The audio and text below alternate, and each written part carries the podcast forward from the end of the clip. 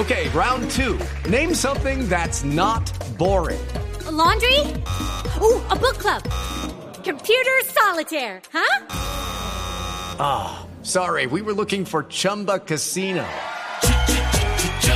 That's right. ChumbaCasino.com has over 100 casino style games. Join today and play for free for your chance to redeem some serious prizes. ChumbaCasino.com. No purchase necessary. Full prohibited by law. 18 plus terms and conditions apply. See website for details. 11 de la mañana, 18 minutos. A esta hora hacemos contacto con Víctor de Currea Lugo, el profesor experto en el ELN. Ha escrito varios libros, ensayos al respecto. ¿Y por qué lo hemos llamado? Porque obviamente cuando vemos este atentado en la Escuela General Santander, como lo decía Marcela Puentes, empieza a sonar las versiones sobre este grupo armado. Profesor eh, de Correa Lugo, gracias por estar con nosotros. Bienvenido. Camila, buenos días. Obviamente lo llamo para preguntarle sobre las tesis e hipótesis que hay alrededor del ELN y pongamos un poco en contexto para la gente que no está tan enterada de la situación actual de las negociaciones del ELN con el gobierno nacional. Eh, Camila, yo creo que hay que colocar varios elementos. Primero, con la información disponible, es eh, improbable, o sea, no es probable afirmar que sea uno u otro actor con toda seguridad. Yo pienso que, no descartando al Ejército de Liberación pienso también que hay otros posibles eh, actores detrás de ello. Pensemos en el cartel del Golfo y pensemos en los grupos narcotraficantes que heredaron buena parte de la violencia de Pablo Escobar y saben cómo hacer ese tipo de cosas. Recordemos la bomba del DAF y muchísimas otras bombas que fueron explotadas en Bogotá y en muchos sitios del país. En segundo lugar, es fundamental analizar los enemigos de la paz también desde la extrema derecha. Este desafortunado incidente, doloroso, lamentable, condenable, eh, es una excelente excusa también para desviar agendas de debate a nivel nacional y para romper por completo la mesa con el Ejército de Liberación Nacional. Y por el otro lado, habría que hacerse algunas preguntas que son, digamos, eh, no improcedentes, sino, digamos, inoportunas en el tiempo cómo se hace para entrar un carro bomba a una instalación como la Escuela de Policía General Santander, que quienes hemos entrado sabemos que es profundamente cuidado, cuidada, con los niveles de seguridad muy altos. ¿Cómo se hace aquello? Segundo, recordemos, por ejemplo, los ataques que han habido en Barranquilla, donde hubo bombas y autoatentados producidos hace muchos años eh, durante el gobierno de Uribe. Con esto yo no estoy haciendo ninguna acusación, Camila, estoy diciendo que tenemos que medir y recoger la información necesaria para poder concluir con cierto grado de certeza. Acuérdense también que cuando la bomba de la, del centro comercial andino, la hipótesis del ELN salió y se manejó durante un par de horas hasta que finalmente ha sido desmentida. 11 de la mañana, 21 minutos. Seguimos en comunicación con el profesor Víctor de Currea Lugo, pero antes, Wilson, sobre lo que mencionaba el profesor. Evidentemente, la gente se pregunta, acá en Bogotá y en cualquier parte de Colombia, debido a la situación de conflicto en la que hemos vivido durante 50 años, entrar a cualquier sitio público o entidad pública es muy difícil. A usted le, lo revisan con perros, con antiexplosivos, y uno dice, ¿cómo puede ser posible que a la Escuela General Santander entrara un vehículo con explosivos para generar un carro bomba? Hay unos protocolos de seguridad muy, de seguridad muy estrictos, Camila. Me llama la atención lo que observamos en las imágenes de televisión, porque el acceso habitual vehicular eh, en este momento está eh, cerrado, está clausurado. La puerta que está abierta es la que espera seguramente al presidente Iván Duque y a la comitiva. Y lo que se aprecia es que la puerta, repito, por donde normalmente se produce el ingreso de los visitantes, de las personas que van a las ceremonias, eh, que van de visita ya a la Escuela General Santander, en este momento está cerrada, pero está intacta lo mismo que las eh, barandas que hay previas en los controles de seguridad, donde además eh, se ubican eh, policías uniformados con los perros que son detectores justamente de explosivos. No pareciera, si hubo realmente violación de los protocolos, como nos lo decía más temprano Damián Landines, que ese hecho se hubiese presentado en ese primer acceso. De manera que si hubo alguna situación eh, irregular en la marcha del vehículo antes de que se produjera la explosión sucedió ya dentro de las instalaciones, mucho más cerca del campo de paradas donde estaba prevista hoy una ceremonia de reconocimiento y de ascensos. Profesor, eh, tengo una pregunta para usted con respecto eh, a dos escenarios, plantear dos escenarios posibles. ¿Es eh, normal o es, digamos, se espera y ha sucedido en muchos procesos de paz que cuando un grupo guerrillero que está en medio de un diálogo o está en un diálogo en problemas, el grupo guerrillero si ve que el gobierno empieza a apretar, pues el grupo guerrillero también empieza a dar muestras de poder? De hecho, por ahí esa, por eso está esa especulación con respecto al atentado en manos del ELN. Le quería preguntar por esos dos escenarios, ¿cómo podría afectar las conversaciones el que sí sea el ELN o eh, si fuera otro grupo, otro grupo eh, violento? Porque de todos modos eso obligaría a tomar medidas. A ver, si fue el Ejército de Liberación Nacional el responsable de este ataque, creo que el proceso de paz se acabó. Ahí no tenemos ninguna posibilidad de continuar por el desgaste que se ha tenido, por la postura que ha tenido el gobierno de manera continua y por las presiones que tiene el gobierno de Duque por parte de los enemigos de la paz para reventar esa mesa. Ahora, ¿por qué yo creería, y esto es una hipótesis, no estoy afirmando nada, que es posible que sean otros actores y que no sea el Ejército de Liberación Nacional? Primero porque el ELN ya tiene una mesa y una agenda que está congelada, pero eso es una realidad política y a partir de allí creo que los menos interesados en, en un ataque de estos fuera el ELN. Ahora, también como tú lo sugieres, en muchos procesos de paz la extrema derecha se ha movilizado. El, la crisis del proceso de paz en Mali, por ejemplo, no se da por los Tuareg ni por el gobierno, sino por los sectores de extrema derecha que empujan incluso un golpe militar. El genocidio de Ruanda, Camila, se da dos años después de un proceso de paz. Entonces, allí ese proceso de genocida fue alimentado por sectores de la extrema derecha precisamente matando al presidente Javier Imana, echarle los fulfas a los Tutsi y precipitar el, los asesinatos sistemáticos.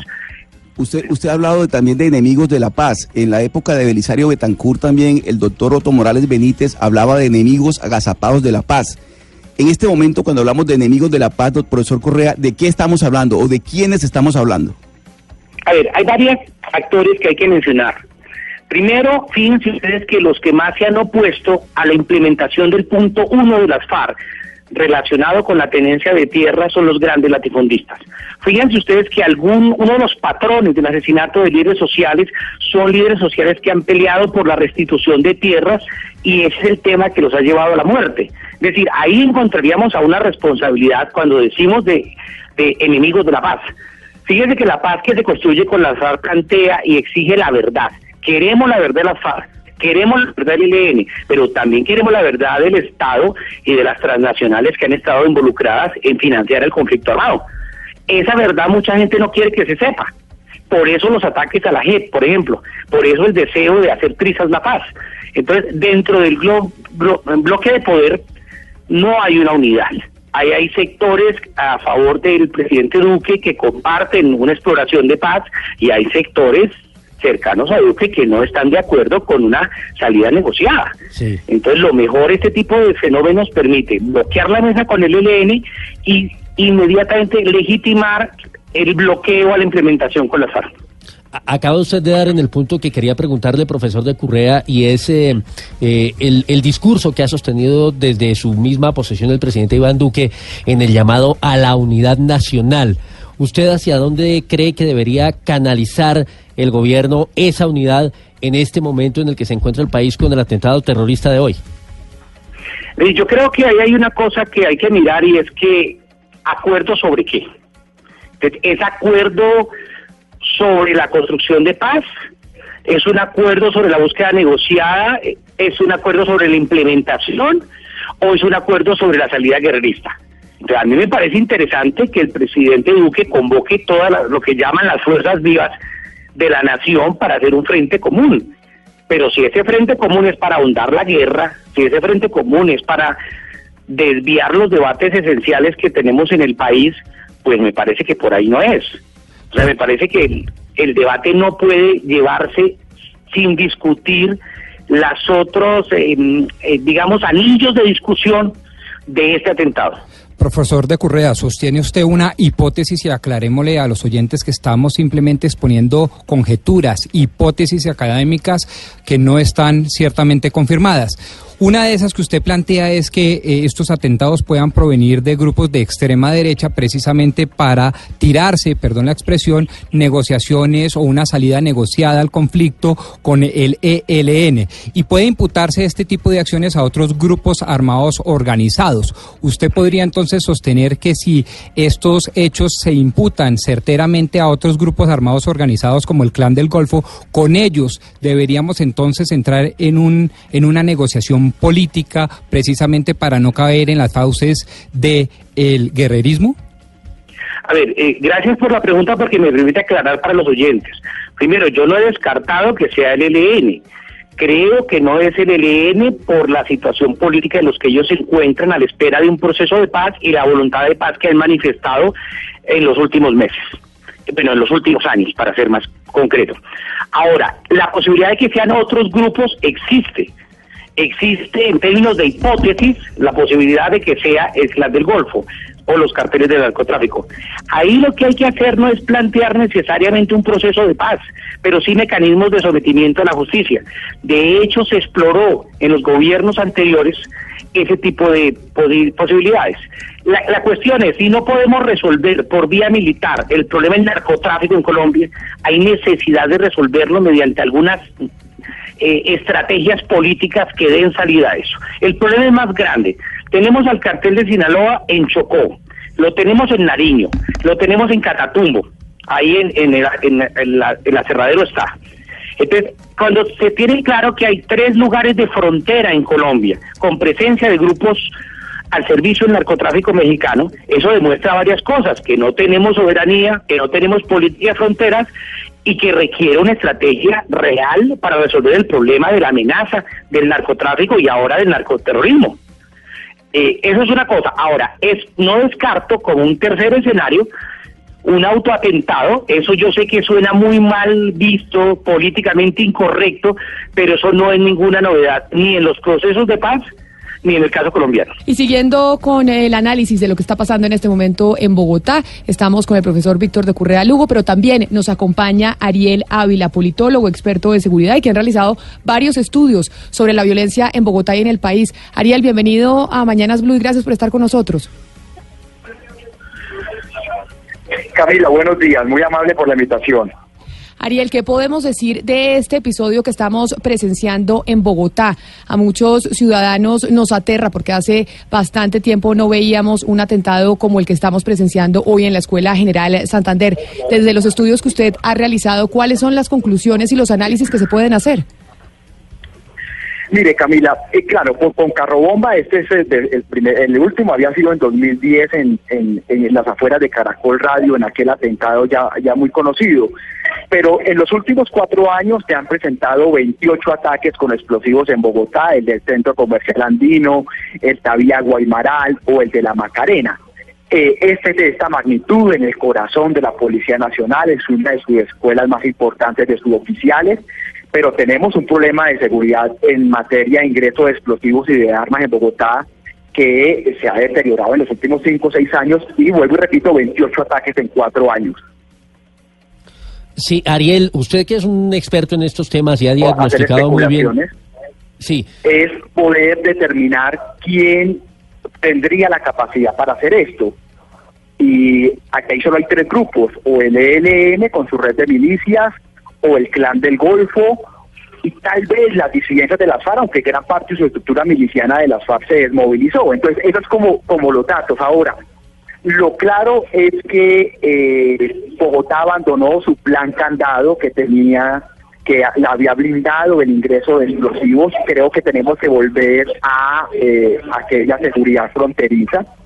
Y lo segundo es que desafortunadamente la inteligencia urbana pareciera que no ha funcionado porque hemos capturado 18 personas que supuestamente eran los responsables del centro comercial andino, que eran los responsables que estaban desbaratadas las células y lo que comprobamos es que no. Ariel, usted lo que está diciendo es que tenemos un problema de seguridad en Bogotá. ¿Quién tomó la decisión de abandonar ese plan candado al que usted hace referencia? ¿Por qué razón a nivel político se tomó esa decisión que dejó a la ciudad pues a merced de lo que estamos viendo hoy?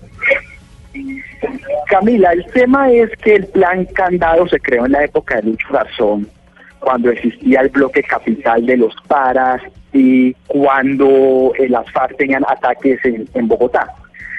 Entonces, eh, digamos, cuando ya se dio el proceso de movilización de los paras, se dio ahora el proceso de movilización de las FARC y eh, se dijo que ahora teníamos que volcarnos al tema de seguridad ciudadana y el Plan Nacional de Vigilancia por Cuadrantes. Entonces, la desprotección perimetral de las grandes ciudades Vamos, este, está en eh, celular, se dañó la comunicación con Ariel Ávila, pero lo vamos a retomar porque tiene un punto interesante y es que Bogotá está completamente descuidada, Wilson, y que obviamente un atentado con carro bomba no lo veíamos hace, hace mucho, pero otro tipo de atentados sí se venían presentando en la ciudad. Sí, viene, digamos, la pregunta de si se bajó la guardia, de qué pudo ocurrir, el tema, como decíamos hace un rato, de la investigación que tiene que determinar qué falló en los protocolos de seguridad de la Escuela General Santander. y tal vez los últimos atentados, Camila, de que teníamos noticia era de unos grupos que aparecieron en su momento asociados, recordemos, al ELN, pero que fueron atribuidos a, a otra organización, al famoso, el mismo grupo que protagonizó el atentado en el Centro Comercial Andino retomamos la comunicación con Ariel Ávila. Ariel, lo estábamos escuchando y se le fue la comunicación. Usted nos estaba mencionando que hay diferentes grupos que podrían ser eh, responsables, pero que sin embargo, pues acá lo que se abandonó fue el plan candado y nos estaba dando la explicación de por qué. Sí, el cambio de modelo de seguridad de CAI fronterizos al tema de plan de vigilancia por cuadrantes, pero ahora nos toca, eh, tenemos que revaluar otra vez el tema de protección fronterizo de las ciudades, no solo Bogotá, sino también el caso de Medellín y Cali y Barranquilla necesitamos mejorar eso. Fue una decisión de cambio de estrategia, digamos, no hay no hay como tal una persona única responsable lo que pasó acá. Eh, profesor Ávila, eh, estoy un poco confundido porque el plan candado es un esquema de seguridad para la ciudad capital de Bogotá, pero este atentado que estamos reportando se, se dio en la escuela Francisco de Paula Santander de la Policía General de la Nación, que no es jurisdicción propiamente de Bogotá.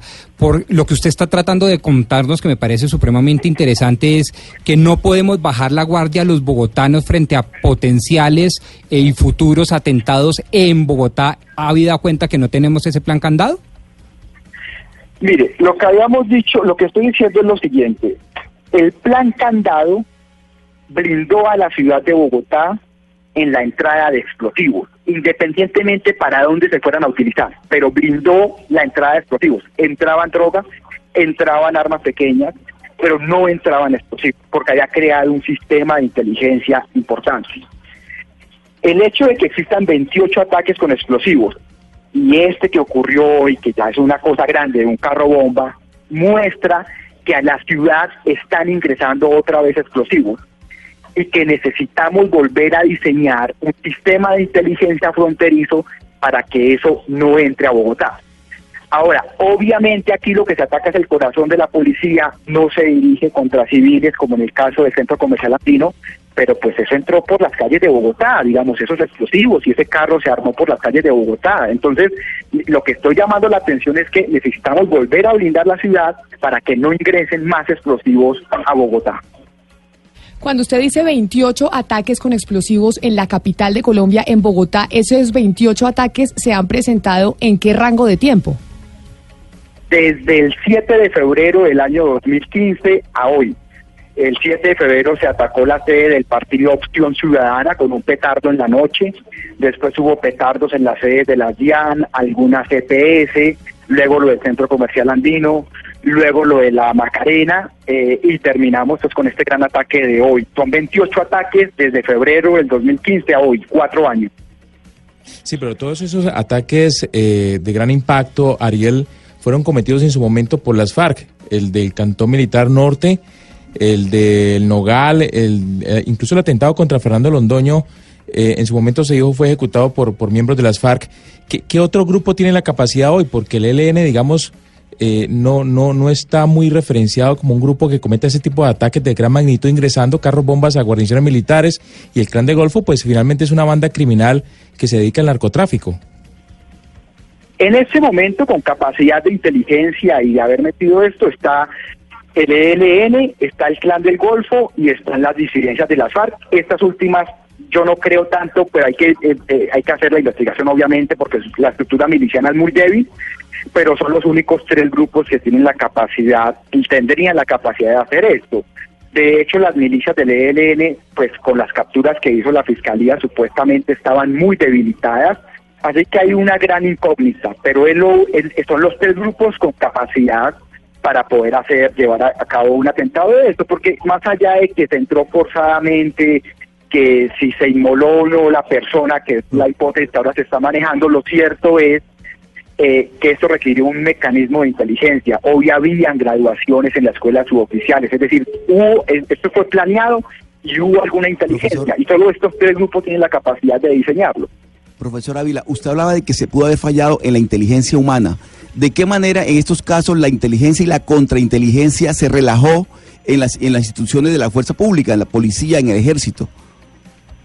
Lo que sucede es que la mayoría de la Policía Nacional se ha volcado a los famosos delitos de alto impacto. El hurto de celulares, el hurto a vivienda, el hurto a bancos. Y, era lógico que eso pasara porque pues supuestamente las amenazas terroristas habían disminuido con el proceso de paz. Entonces, digamos, eh, eh, más que relajar es que volcamos el esfuerzo de la inteligencia hacia una serie de delitos del día a día de los bogotanos y en general de las ciudades. Lo que esto nos demuestra es que estos son coletazos que se está viviendo de este proceso de transición que tiene Colombia y que necesitamos reforzar eso. Tampoco uno puede decir es que se relajaron. Yo creo que nos volcamos a otras prioridades muy delicadas también y abandonamos una que creíamos ya superada. Eh, Ariel, le quiero preguntar sobre la afirmación que usted dijo hace unos minutos y es sobre la posibilidad de un trabajo de inteligencia, pues digamos un trabajo de inteligencia muy detenido. Si eso fue algo muy planeado, un trabajo de inteligencia como usted dice, entonces debemos suponer que no es una respuesta, o sea, queda descartado que sea una respuesta a las declaraciones del alto comisionado Miguel Ceballos del día de ayer cuando decía que el reloj de la paz corre en contra del ELN. Eh, no, no, eso no se hace en un día. No, no, no, eso sí no se hace en un día. Esto, una, un atentado de estos, por la experiencia de otro, requiere por lo menos una planeación de tres o cuatro meses. Pero esto no se hace, no, pues como una respuesta a las escuelas suboficiales de la policía a algunos minutos de que se dé una ceremonia de graduación, etcétera, no, no, no pasa así. Esto tuvo que haber sido planeado. Pero pues no sabemos si fue el ELN, eso está en materia de investigación, pero ellos son, digamos, los que uno pensaría como posiblemente con mayor grado de, pues, de posibilidades de, de, la responsabilidad. Pero pensar que esto fue una respuesta por una rueda de prensa de ayer de Miguel Ceballos, no. Pero Ariel, ahora también es que estamos en comunicación con el profesor Víctor de Currea Lugo, él mencionaba otra de las hipótesis que manejan incluso algunos sectores políticos en el país. Nos decía Marcela Puentes el pronunciamiento de Pastora, de Pastora Lape de las FARC, y es como esto también podría ser responsabilidad de aquellos que están en contra de las negociaciones con el ELN para deslegitimar ese proceso de paz. ¿Usted cree que esa tesis es factible? Mire, Camila, yo creo que hay que esperar las investigaciones, es lo más importante. Lo cierto es que esto se da en un año en que tenemos casi eh, por cada dos días un homicidio de un líder social, en el que estamos a nueve meses de elecciones locales y en el que tenemos un proceso de paz agónico con el ELN. Independientemente si fueron los que están en contra o los propios del ELN, lo cierto pues que esto causa un gran impacto en esa política de paz que venía manejando el Estado colombiano, de la cual el presidente Iván Duque no era el mejor amigo, pero que venía manejando el Estado colombiano. Hay que esperar las investigaciones. Pues Damián, eh, pues Ariel, muchísimas gracias por haber estado con nosotros. Muy ilustrativa sus explicaciones. Sin duda alguna usted es un experto en seguridad eh, nacional y eso pues nos ilustra en torno a lo que está pasando en Bogotá. Muchísimas gracias por haber estado con nosotros. 11 de la mañana, 55 minutos. Ahí sigue conectado con nosotros el profesor Víctor de Currea Lugo, con quien hablábamos acerca del análisis sobre este atentado en Bogotá. Y usted se había quedado con una pregunta en la boca, básicamente, doctor Pombo. Así es, profesor de Correa. Yo le había preguntado si debíamos negociar con los grupos armados organizados como un proceso de paz. Y usted me respondía que un proceso de paz como tal no, pero que sí debíamos indagar sobre eh, negociaciones de sometimiento con estos grupos armados organizados. El problema es que hace dos o tres días se ha vencido el plazo que estableció el Gobierno Nacional y el Congreso de la República para que estos grupos se sometieran voluntariamente y no se sometió uno solo. Profesor, ¿qué hacer entonces con estos grupos terroristas que todavía siguen deambulando por ahí? Pues yo creo que hay varias cosas que hay que mencionar. La primera es que se requiere que hayan canales reales. Yo me alejo de esa aparente buena voluntad del gobierno del presidente Duque. Como ustedes saben, yo he seguido muy de cerca el proceso de paz con el ELN y una cosa es lo que se dice en los micrófonos y otra cosa es lo que sucede en la realidad. Yo tengo entendido que el presidente Santos sí había habilitado unos canales para comunicarse con estos grupos de narcotraficantes y sé que había una voluntad por parte de ellos de buscar un acercamiento para una rebaja de penas y algunas posibilidades de resolver las cosas. Pero entonces habría que preguntarse es qué tan real es, es, es el discurso público de los voceros del presidente Duque para con estos grupos y lo que realmente se ve en otros términos. Eso es lo primero. La segunda cosa, volviendo a lo del atentado, me llama la atención que la última información de prensa habla de cosas muy confusas. Por un lado dicen que la persona entró manejando el carro y estrelló el carro. Si eso es cierto, estamos frente a un ataque suicida. Eso en Colombia no se da, eso yo lo he visto en Oriente Medio, pero la persona que se inmola en un acto de estos implicaría un tipo de violencia novedosa en Colombia que no es lo que suele suceder. Hay otra teoría que es la del robot, la otra teoría es que un perro lo identificó, pero el asesor ac- la ace- ace- la aceleró, perdón, y se estrelló contra el dormitorio, pero todas estas teorías le hacen pensar a uno que hay o estamos frente a una nueva modalidad de violencia o hay graves fallas en los controles de la policía para el ingreso a la escuela. 12 del día, 9 minutos. Seguimos con nuestros profesores invitados precisamente para hablar de la situación de seguridad de Bogotá, de la situación de seguridad en el país y por qué razón estaríamos viviendo este tipo de episodios como el que presenciamos hoy en la Escuela General de Santander.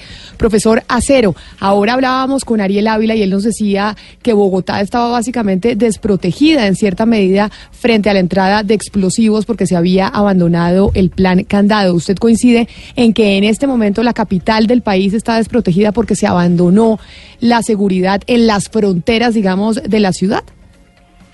No, yo creo que el, el- el tema es bastante complejo y tengo la experiencia de haber atendido de manera directa como subsecretario de Seguridad y responsable de temas de seguridad después del año 2001, después del, de- del, del fracasado proceso de paz con las FARC en Taiwán, los atentados terroristas que se sucedieron casi hasta el 2003 que finalizó el gobierno del alcalde Mocus. Eh, y la verdad es que es mucho más compleja. Allí se hizo un trabajo muy, muy completo, de trabajo coordinado. Desde el mismo momento en que el Mono Jojoy dijo que, que se venía para Bogotá, comenzamos un trabajo muy, muy completo con la brigada, con el gas que en ese momento existía, con la policía, con fiscales antiterroristas, eh, semana a semana de seguimiento. Y la verdad es que ah, con los buenos resultados que tuvimos y con las buenas acciones que tuvimos, a pesar de todo ese esfuerzo, también hubo se registraron atentados terroristas en la, en la ciudad. O sea, el terrorismo es un elemento muy complejo que efectivamente utiliza la sorpresa. Podemos cerrar las fronteras de la ciudad, que eso es completamente imposible, pero desde luego va a ingresar explosivos y van a ingresar armas, y ahí es donde todo el tema de inteligencia e investigación criminal, como se trabajó en ese momento, dio bastantes resultados. Por eso no me atrevería a decir que efectivamente se ha descuidado las fronteras y que hoy que estamos completamente casi que eh, eh, sometidos o, o, digamos expuestos a las organizaciones criminales que realizan este tipo de actos. 12 del día, 15 minutos. Continuamos con nuestros invitados, con Víctor de Currea Lugo y con el profesor Hugo Acero, hablando sobre la seguridad en Colombia, sobre la seguridad en Bogotá y sobre este atentado en la Escuela General eh, Santander. Eh, doctor Acero, le quería preguntar sobre el tema de la vulnerabilidad de la seguridad estratégica de Bogotá. Hemos escuchado que, bueno, pues posiblemente eh, hubo algunas fallas en los controles de, acceso a la escuela de, policía, pero el tema de la seguridad estratégica de la ciudad, usted que conoce bien ese tema y es experto en ello, ¿qué tan vulnerable es Bogotá desde el punto de vista estratégico? Bueno, la verdad es que frente al terrorismo, y vivimos terrorismo del narcotráfico en los 90 y comienzos de este siglo con la FAB, eh, y fue precisamente a partir de unos seminarios que estuvimos asistiendo en los Estados Unidos sobre manejo de crisis y terrorismo, inclusive yo estuve el 11 de septiembre en, en, Washington en un seminario sobre terrorismo y tuve la oportunidad de asistir al mejor seminario y luego capacitamos a todos los funcionarios de seguridad y justicia de Bogotá, eh, no solamente a través del Departamento de Estado de los Estados Unidos, sino Scotland Yard nos estuvo capacitando sobre este tema. Entonces, lo que uno encuentra son vulnerabilidades muy grandes. Desde luego hay riesgos, de, recuerden que hubo atentados hacia Chingaza, por ejemplo, que tiene que ver con suministro de agua de Bogotá, y así lo han hecho en otros en otros municipios. Puede haber, digamos, hacia distintos, hasta distintas áreas. Son los riesgos que existen y es para eso que definitivamente las autoridades deben organizar y eh, como seguramente lo han hecho y nosotros lo hicimos en su momento, precisamente para atender todo este tipo de riesgos. Claro que hay vulnerabilidades y mucho más frente al terrorismo que utiliza la sorpresa y que desde luego eh, en muchos casos logra sus objetivos, eso no lo podemos negar, pero como digo, unas autoridades organizadas y trabajando en equipo en temas de inteligencia, investigación, eh, inteligencia, investigación criminal y tratando de, evitar o por lo menos eh, corregir estos riesgos que existen o por lo menos atenderlos, eh, se logra en cierta manera disminuir muchas de los de los problemas que se tienen y desde luego solucionar las vulnerabilidades que tiene la ciudad para su funcionamiento. Existen vulnerabilidades, existen riesgos, pero desde luego existen unas autoridades que tienen la capacidad de organizarse y trabajar en equipo para enfrentar precisamente estos retos. Mi pregunta es para el profesor eh, de Correa Lugo y es con respecto a la unidad de mando del ELN, porque todos sabemos pues que no tiene la verticalidad que tienen las FARC, sino que es eh, federada. Dada esta unidad de mando, pues que qué tan posible sería que acciones en las ciudades como esta acción que ocurrió en Bogotá se pudiera dar, digamos, de, de fracciones sueltas, que no están como unidas al comando central.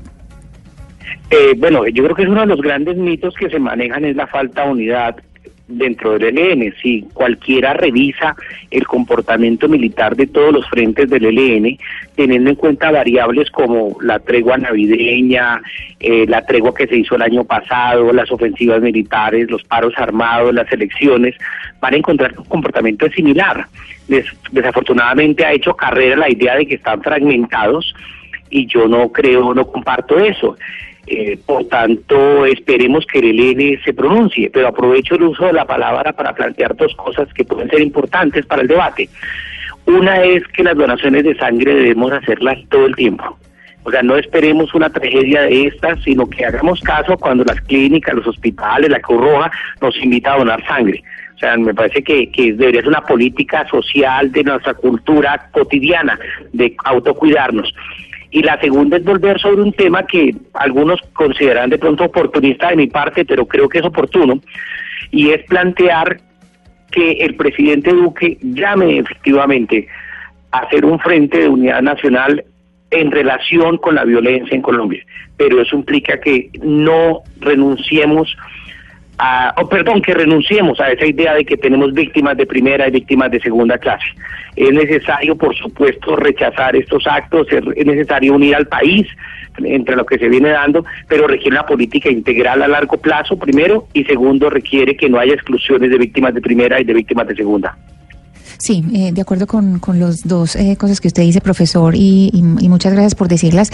Eh, continúo con lo que usted estaba diciendo antes. Usted decía que es un mito eso del, del mando federado o de la desconexión con un mando central en el ELN. Entonces, podemos suponer, es decir, si llegar a ser este atentado u otros atentados, es decir, que se lleguen a pues a decir que son a nombre del ELN, que definitivamente es un solo grupo, que no hay, digamos, grupos que están al margen, que todo el grupo está unido. Cuando hay acciones bélicas... Aló. Sí, adelante, profesor. Sí, yo diría que sí hay una unidad en términos de la responsabilidad del ELN cuando toman o no una acción o una decisión política o militar. Por tanto, es necesario esperarnos a que hayan pronunciamientos.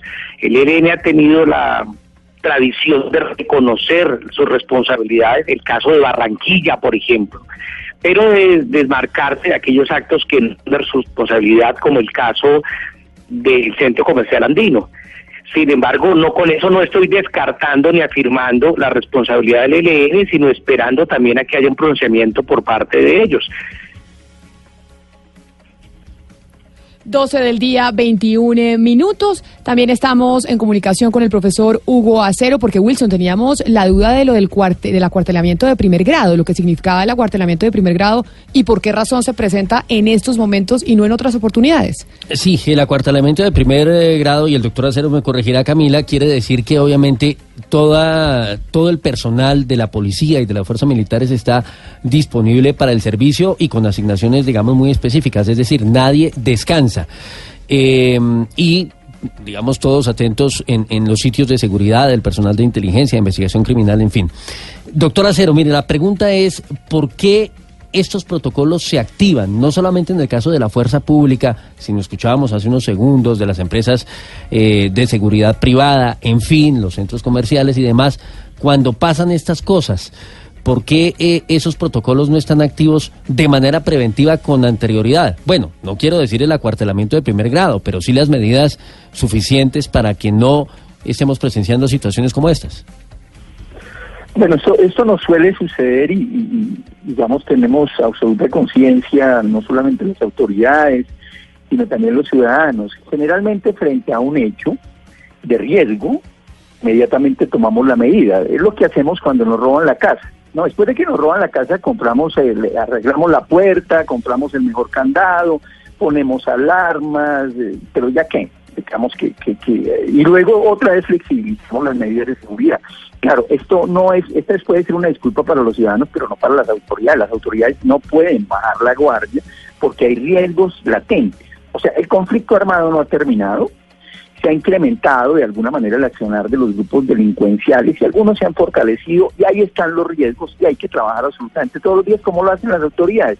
Desafortunadamente en algunos momentos o en algunas instancias se baja la guardia, eso es digamos un poquito lo, lo común. Respecto al acuartelamiento, pues sí, es una medida esporádica, eh, momentánea, porque es que en este momento estoy completamente seguro que comenzarán a manifestarse una serie de demandas ciudadanas de un carro abandonado, eh, de una sospecha y hay que atenderlas. Todo este tipo de información que los ciudadanos entreguen, no solamente hoy, sino siempre, hay que atenderlos de manera rápida e importante, porque ahí, ahí se pueden efectivamente evitar posibles hechos que seguramente se pudieran presentar, pero hay que estar alerta y precisamente por eso es que se da el acuartelamiento claro. en este momento. Continuamos con nuestros invitados que están ayudándonos a hacer el análisis sobre el atentado y la seguridad en Bogotá y en el país. Ahí está, doctor Pombo, el profesor Acero, para responderle a sus preguntas. Profesor Acero, usted acaba de responder que el conflicto armado en Colombia no ha terminado y que hemos ciertamente bajado la guardia, pero desde todos los aspectos políticos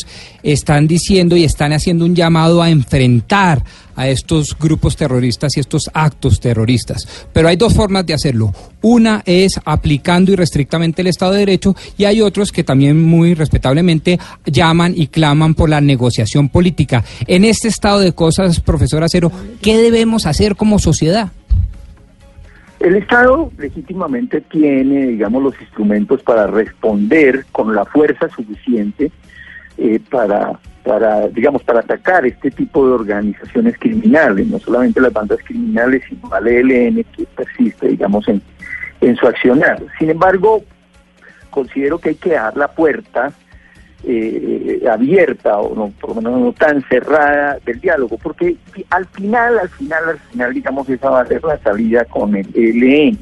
Seguramente se le puede diezmar militarmente, como se hizo en el pasado con las FARC, y eso es lo que hay que hacer pero en el fondo, en el fondo, al final de este proceso, lo que se ve es precisamente un diálogo que lleve a una desmovilización eh, de este grupo.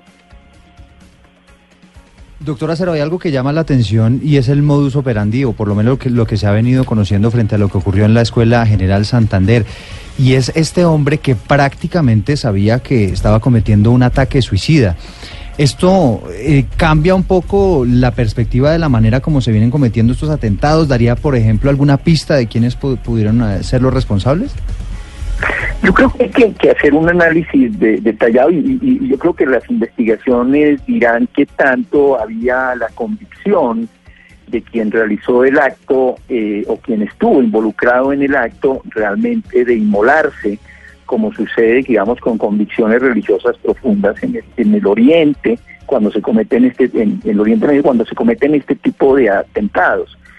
Eh, yo, de acuerdo con los relatos lo que se ha planteado hasta ahora, es que efectivamente eh, la persona aceleró, aceleró cuando se vio ya eh, detectado, por, no solamente por los perros, sino por la policía, e inmediatamente aceleró y, y se hicieron una serie de disparos, pudo haber perdido el control sobre el vehículo, eh, también, digamos, no solamente porque fue herido, sino por el temor de ser detenido, pero que seguramente en su conciencia no existía el que él, él iba a terminar muerto, digamos, en, en este acto. Eso solamente la investigación nos dirá, porque de lo contrario vamos a entrar allá a, operar, sobre todo a analizar y a operar sobre unas estructuras que tienen gente completamente convencida, lavada del cerebro, para realizar este tipo de actos y en donde tendrán que inmolarse.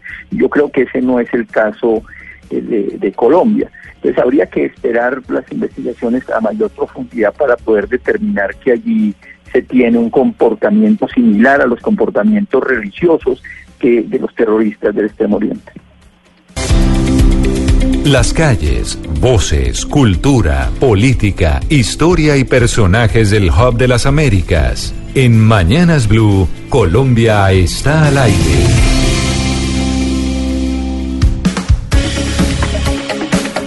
Y volvemos aquí a Mañanas Blue, 12 del día, 37 minutos. Estamos en comunicación con María Victoria Llorente. ¿Quién es María Victoria Llorente?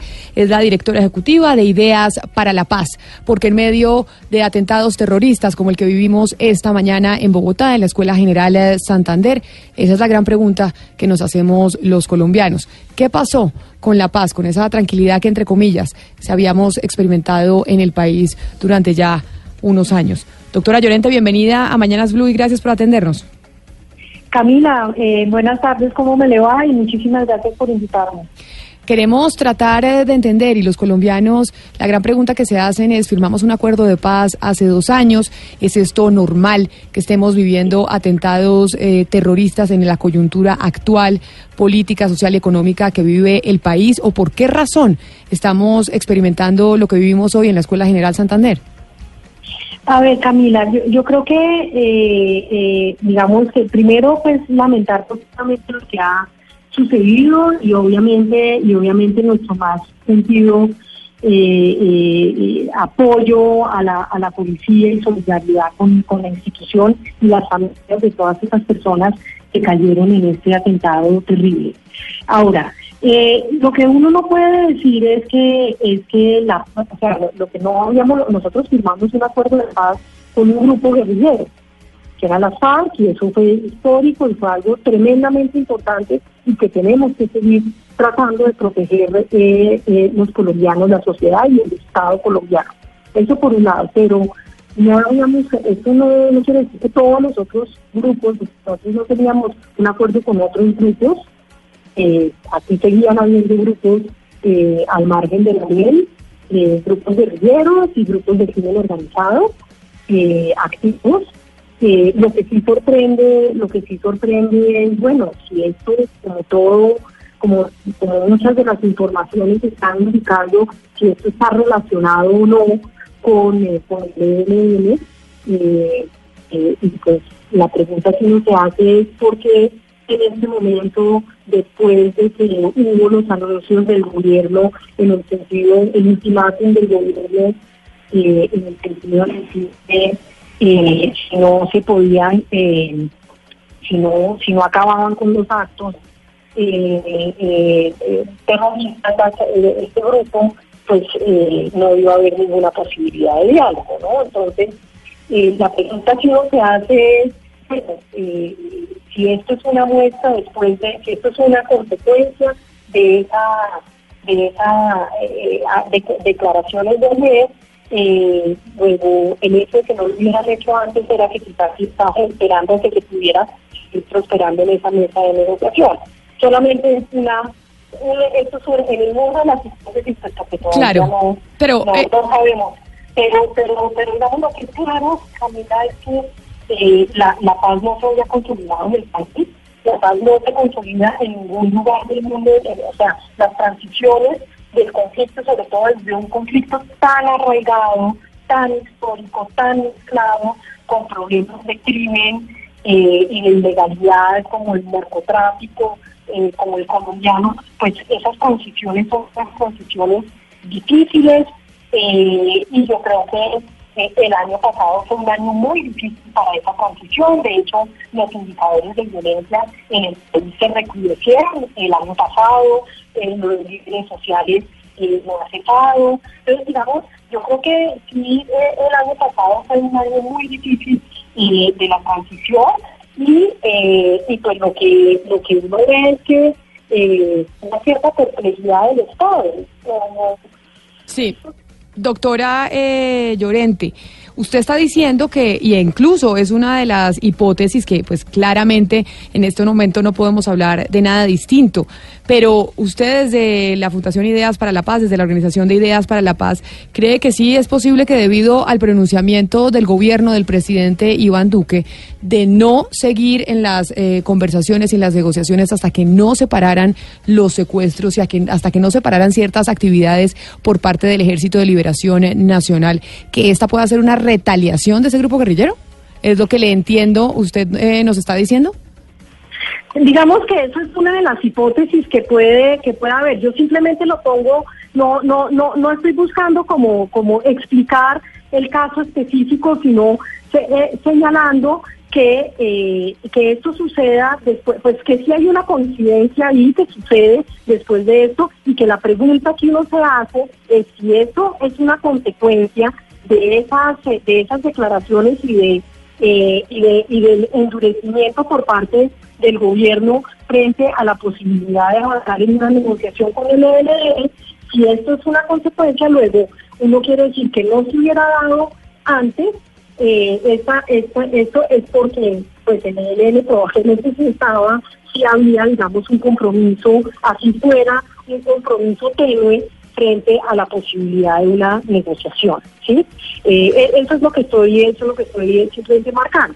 Eh, pero, pero pues eh, esto es en el mundo de las especulaciones porque no tenemos todavía información y no me gustaría como especular mucho más sobre eso, pero lo que sí estaba diciendo después de eso, más allá de, la, de ese hecho puntual terrible, lo que sí es, es cierto es que sí vivimos en un proceso de deterioro eh, de, la, de, la, de la violencia en el país, eh, un proceso de deterioro que se ve, que se ha venido dando todo el año pasado. Nosotros insistentemente hablamos del proceso de deterioro en las zonas que eran las zonas donde las FARC habían estado históricamente, eh, se prendieron zonas que estaban más o menos apagadas en el Bajo Cauca, en Córdoba.